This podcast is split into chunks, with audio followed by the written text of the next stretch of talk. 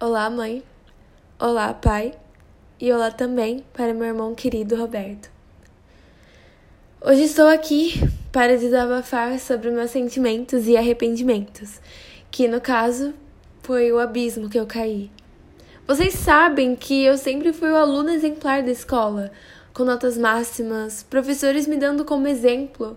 Cara, aquela época foi tão incrível, mas tudo passou tão rápido. Foi literalmente num piscar de olhos. O meu lado azul foi ajudar os presidiários, dando uma dignidade para essas pessoas que viviam naquela situação. Com a ajuda dos meus colegas, abrimos um grupo que forneciam algumas coisas necessárias para ajudá-los, dando emprego para presidiários, já que a maior parte do tempo era livre.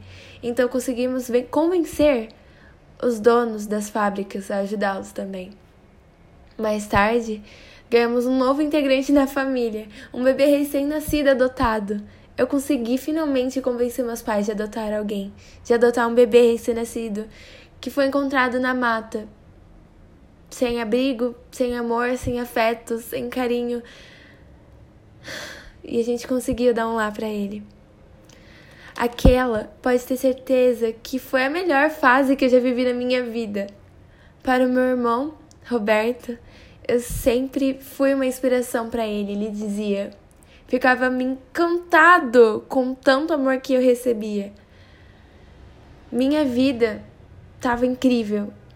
Pais que se amavam, filhos que se respeitavam. Tudo estava andando para o caminho certo. Mas como toda história azul, também tem sua parte negra.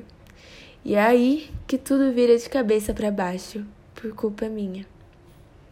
Acabei me envolvendo com as drogas na minha escola. Eu sei que foi um erro, eu sei que não tinha motivos para fazer aquilo, mas fui altamente influenciado.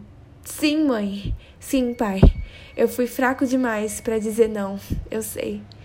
Falaram-me que era só uma vez, mas isso virou rotina e foi se repetindo de segunda a segunda, e acabei desconhecendo a palavra limite. E com isso, consegui destruir toda a família que na parte azul existia. Eu só quero pedir desculpas por tudo que eu dei, por tudo que eu fiz. Eu amo vocês, no fundo do meu coração. Eu amo muito obrigada pela ajuda, pelo apoio que me deram. Eu nunca vou me esquecer de vocês. Queria voltar tudo como era antes. Todas as besteiras que eu fiz, eu queria apagar.